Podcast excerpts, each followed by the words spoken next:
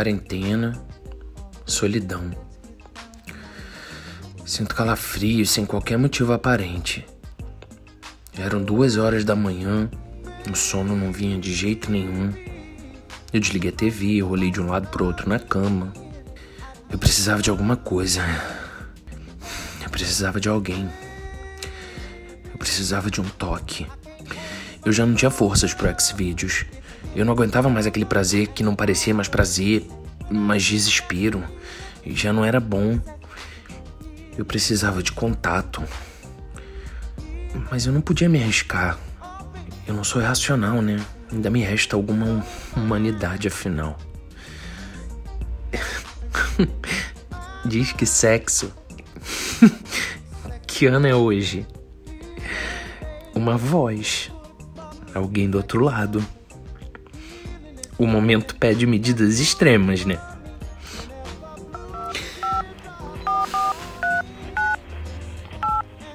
Alô? Alô, quem é? Prazer, meu nome. Prazer, meu nome é André. Prazer?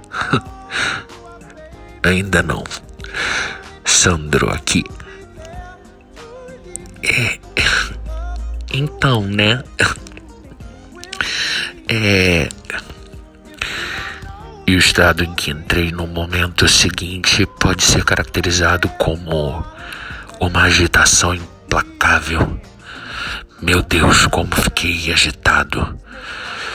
É porque tinha muita coisa a fazer. Você vai por aqui, eu vou ali. Está bem. Agora você vem por aqui, eu vou por ali. Está bem, agora ela desce por este lado enquanto eu subo por lá, enquanto você meio que fica de lado. É. O que é isso? Complexo de pornô. 1969. Philip Roth. Eu dou aula de literatura e literatura sexual me interessa muito. Aquilo mexeu comigo de uma maneira muito estranha. Com uma vida sexual super ativa, compulsiva até. Eu não tinha sentido nada parecido nos meus quase 30 anos de vida. E eu não tive nem tempo de pensar em retribuir. Finalmente consegui atingi-la. Encontrei o seu ritmo. Ela cedeu.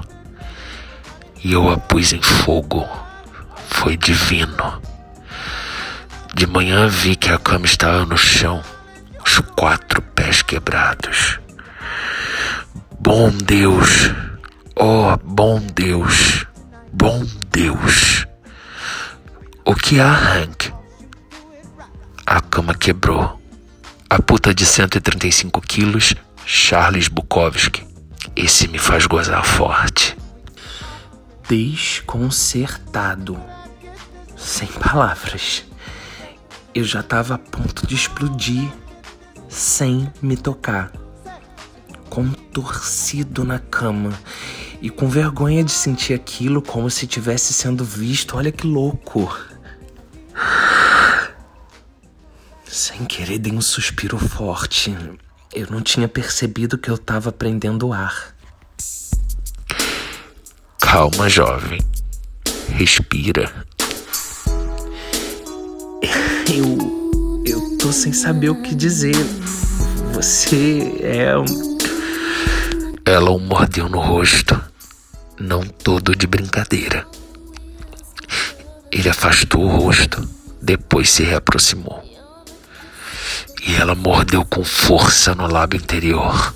Ele beijou-a no pescoço, forçando-a a encostar a cabeça nas lombadas dos livros.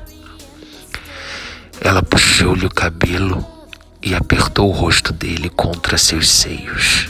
Todo o corpo dela enrijeceu, depois estremeceu com força. Reparação ama Kevin. Mas calma, ainda tem mais um. Mas como você sabe que eu tô quase. Eu sempre sei. Você sempre tá aqui? Eu sempre sei. À medida que a beijava, aumentava o calor do seu corpo e ela exalava uma fragrância de montanha. Ela me respondeu com vibrações novas em cada polegada de sua pele. E em cada uma encontrei um calor diferente, um sabor próprio, um gemido novo. E ela inteira ressoou por dentro como um arpejo. E seus mamilos se abriram em flor sem ser tocados. Memórias de minhas putas tristes Gabriel Garcia Marques.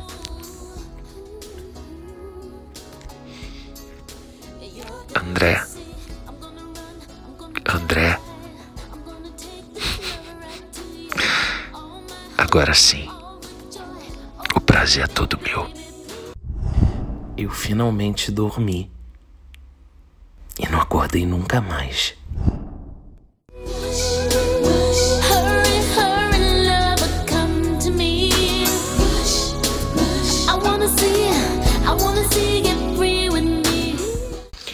Olá, eu sou o GG e tá começando mais um Kill Bicha e hoje é o Dia Mundial do Orgasmo. Ai que sexy! Essa data foi criada em 1999 por algumas sex shops da Inglaterra, porque naquela época o percentual de mulheres inglesas que não atingiam o orgasmo era de praticamente 80 e aí os sexy shops falaram: precisamos fazer alguma coisa. Tá pesado para elas, né? Eu acho que foi uma ordem da rainha, tá? Fontes dos pontos, vozes da minha cabeça. Imagina rainha, gente, sexy shops, por favor, façam uma promoção. Não tem como, né? Enfim. Acabou que essa iniciativa suscitou o debate sobre as dificuldades que muitas mulheres tinham em atingir o orgasmo e o debate expandiu para a sociedade inglesa como um todo é, sobre a dificuldade que as pessoas sentem em atingir o ápice sexual. Muitos são os fatores, né, que influenciam o orgasmo. É, vai desde a alimentação até a questão psicológica mesmo. E as mulheres são as que mais sofrem com essa dificuldade. Por aqui, pesquisas mostraram que um terço das mulheres brasileiras relataram que nunca atingiram um orgasmo. Gente, nunca atingir o orgasmo é muito sério. Essas pesquisas não, não datam de muito lá atrás, não, tá? Uma outra pesquisa com moradores de 21 países mostra a Noruega, o país onde as pessoas mais relatam que tem orgasmos. A gente está falando de um país nórdico. Eles sabem bem como se esquentar no frio, não é? Estão errados? Não estão errados, não. Um orgasmo feminino pode gerar 224 minivolts. Portanto, o orgasmo de cinco mulheres seria suficiente para acender uma lâmpada.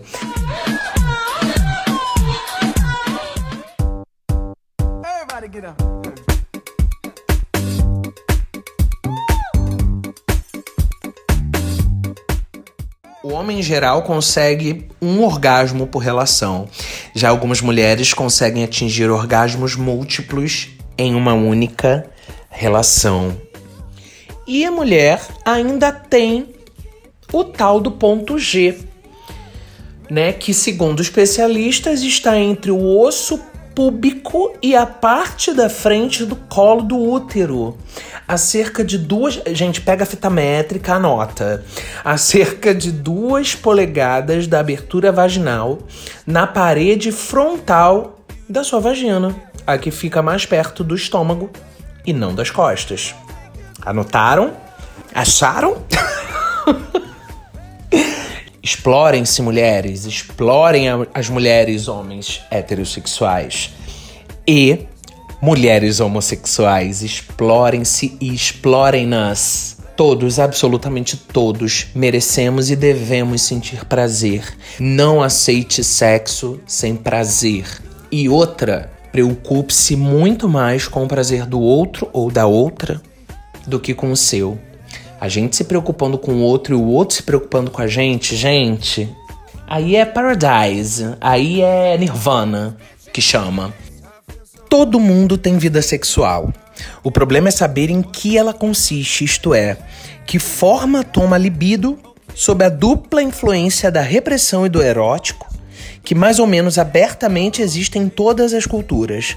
Como então o desejo sexual é estruturado, em que medida atinge seus fins e o que resulta para o sujeito e para os objetos do seu desejo.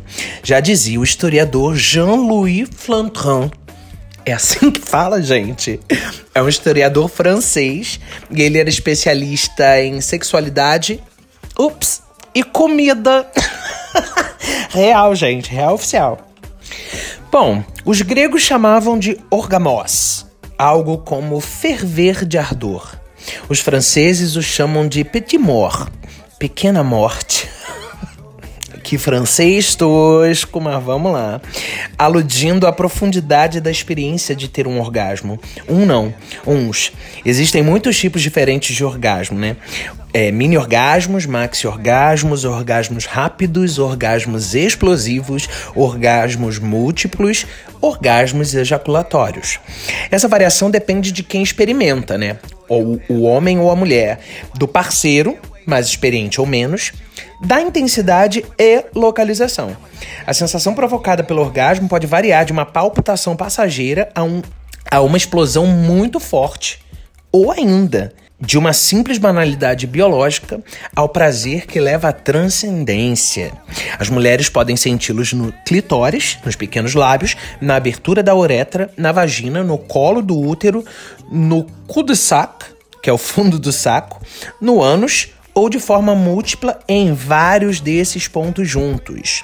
Os homens são mais limitados por seus preconceitos e medos ancestrais de trair o machismo. Mas estamos aprendendo afinal. Muitos começam a descobrir o prazer da estimulação anal associada ao orgasmo e a estimulação da próstata, que pode provocar um orgasmo independente do pênis. Há até máquina de orgasmos, mas há milênios o dildo pênis artificial, está aí para quem quiser fazer uso. E esse é um trecho, gente, do livro de ouro do sexo da Regina Navarro Lins e do Flávio Braga. Tem já algum tempo que alguns mitos estão caindo quanto à questão do do prazer anal estar necessariamente vinculado à homossexualidade. Não. Não, absolutamente não. Cai um mito aqui para todos nós. Não, importante ratificar isso.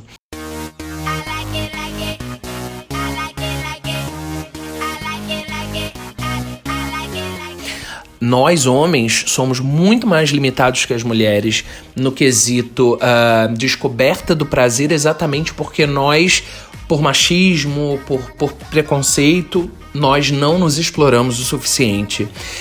Nós, gays, sim, a gente é um pouco mais evoluído neste quesito, né, se comparado aos homens heterossexuais.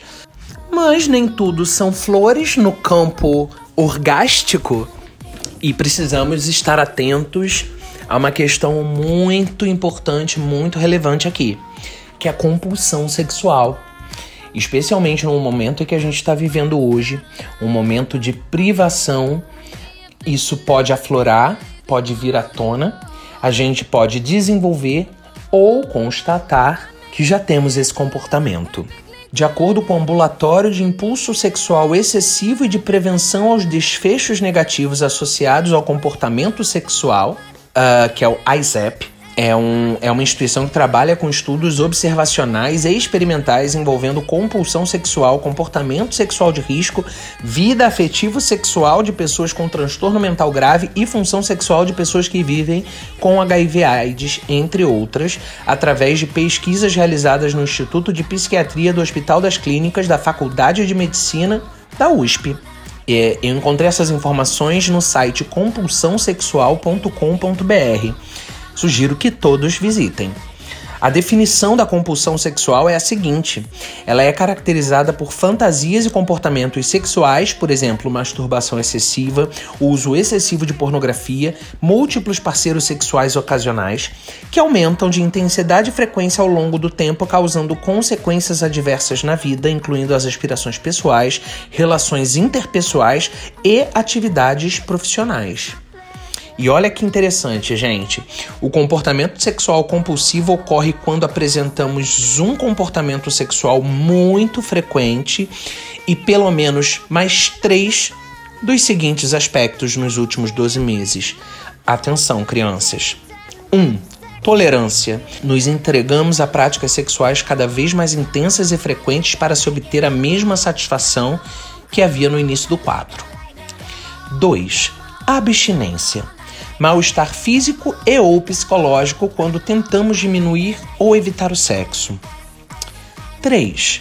Ocupamos mais tempo e com maior intensidade com o sexo com outras pessoas ou nos masturbando. 4. Fracassamos quando tentamos controlar o comportamento sexual. 5.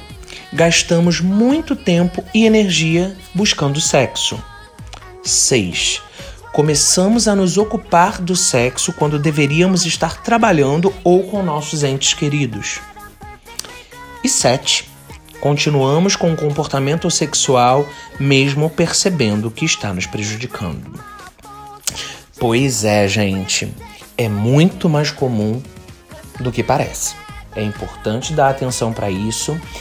E a linha é muito tênue entre você ser uma pessoa bem resolvida com o seu sexo e você ter uma relação de compulsão sexual. Importante aqui, tem tratamento. Terapia ajuda e muito, existem vários gatilhos ali positivos que ajudam a gente a se controlar. Então, assim, viu que tá over? Vai dar uma olhada nisso. Agora que todos estamos estados, né? Tenhamos todos bons orgasmos, não é mesmo? Gente, ficamos por aqui. As músicas desse episódio estão disponíveis na playlist do Kill Bicha no Spotify. E é isso, gente. Qualquer coisa, vocês sabem onde me encontrar no Twitter ou no Instagram, arroba.